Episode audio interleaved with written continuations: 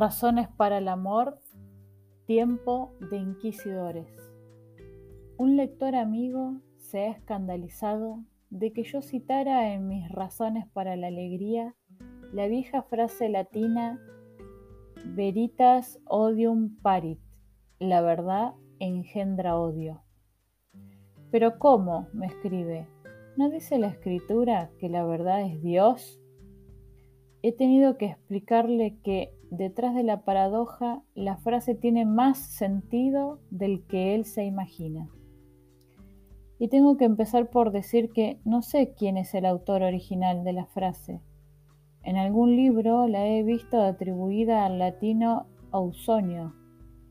Otro autor la presenta como una máxima de Terencio. Otras veces la he visto citada como de San Agustín o de San Antonio de Padua, pero sea de quien sea, así ha llegado hasta nosotros. Los latinos le daban un sentido vulgar. Es peligroso decir la verdad, porque cantárselas al prójimo le irrita. Así, habría que traducir no tanto la verdad engendra odio, cuanto decir la verdad provoca odio pero yo prefiero tomarla en su literalidad porque creo que, si no todas las verdades, hay algunas formas de decir la verdad que llevan el odio en sus entrañas. No toda verdad, claro. San Juan recordaba en su Evangelio que el que es de la verdad escucha la voz de Dios, y San Pablo aseguraba que la verdad nos hará libres. Pero la verdad engendra odio cuando se endurece, cuando se petrifica, cuando se convierte en fanatismo. Es la verdad lanza en ristre la que es asesina. La verdad usada como arma de combate la que puede producir tantos muertos como una espada. La verdad dicha sin caridad e impuesta por la violencia. Esa verdad de la que dice la Biblia que también los demonios creen y tiemblan. Desgraciadamente es demasiado frecuente el que el desmesurado amor a la verdad convierta al que la predica en un inquisidor y a la verdad que dice en un fanatismo. Karl Jasper definía así este estilo de pensar.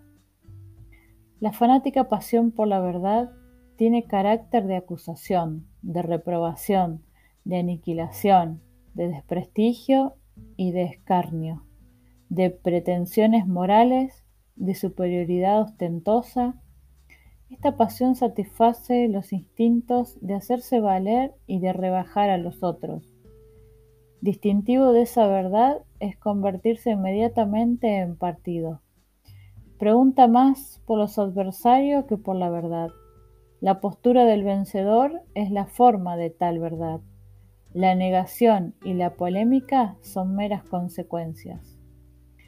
Y Dietrich Bonhoeffer recordaba que el cínico, con pretensión de decir la verdad en todas partes, en todo tiempo y a cualquier persona en la misma forma, no hace sino exhibir un ídolo muerto de la verdad, porque no hay que olvidar que existe una sabiduría de Satanás.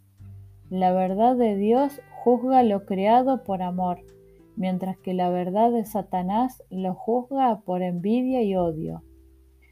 Pienso que es bueno establecer estas distinciones, porque parece que estamos en tiempos de inquisidores, inquisidores de diversos colores, pero inquisidores, inquisidores de derechas o progresistas, pero inquisidores, gentes que se han congelado en su verdad y tratan de meterla a tornillo en las cabezas de los demás como si fuera la verdad.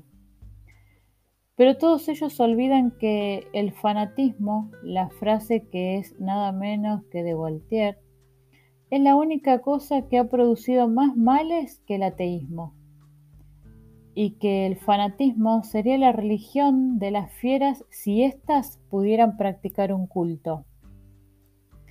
¿Es esa la verdad cristiana? Juan 23 no se cansó de repetir eso de veritas in caritate, la verdad dicha con amor, ni de recordar que los modos de decir la verdad cuentan tanto como la verdad misma que se dice. El inquisidor es algo espurio dentro del mundo de la fe. La mejor tradición cristiana es la del respeto al hombre tanto como a la verdad.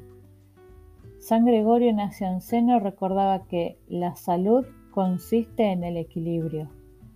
San Agustín aseguraba que non emin quadurum alic ideo rectum, es decir, que no por ser dura una posición debe deducirse que sea recta.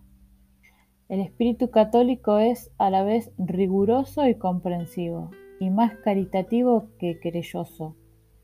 El cardenal Berul recordaba que lo mismo que en los antiguos sacrificios que se ofrecían por la paz, se despojaba a las ofrendas de la hiel.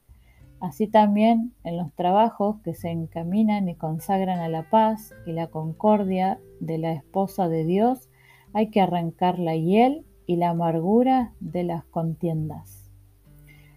Allí donde hay polémicas, heridas, amarguras, insultos, imposiciones, allí no se busca la verdad. Y esto por dos razones. La primera porque, como escribe Romain Roal, hay que amar a la verdad más que a sí mismo, pero hay que amar al prójimo más que a la verdad. Toda verdad usada como una apisonadora de hombres se convierte sin más en una mentira. Y la segunda razón, porque todo hombre inteligente y más todo creyente sabe que toda verdad es el centro de un círculo y hay para llegar a ese centro tantos caminos como radios. Los que son semejantes a Cristo, decía Claudel, son semejantes entre sí con una diversidad magnífica. Y como dice Newman, basta un momento de reflexión para convencernos de que siempre ha habido posturas diferentes en la Iglesia y siempre las habrá, y que si se terminaran para siempre sería porque habría cesado toda vida espiritual e intelectual. Pero parece que eso no está de moda. Nunca se habló tanto de pluralismos y nunca fueron los creyentes tan tolerantes los unos con los otros. Tanto abominar a la Inquisición y ahora tenemos una en cada parroquia y en cada corazón. Parece, decía el padre Congar, que el demonio ha inspirado al hombre moderno un cierto espíritu de cisma, en el sentido genuino de la palabra, porque en vez de comulgar en lo esencial respetando las diferencias, se dedica a distinguirse, a oponerse al máximo y a transformar en motivo de oposición aquello mismo que podría tener con los demás en espíritu de comunión. Mas la discordia no es cristiana.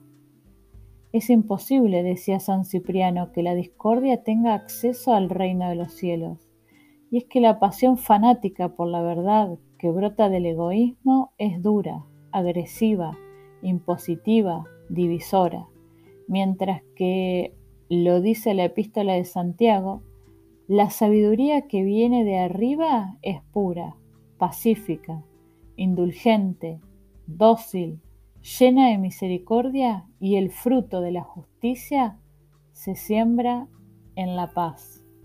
Razones para el amor, tiempo de inquisidores.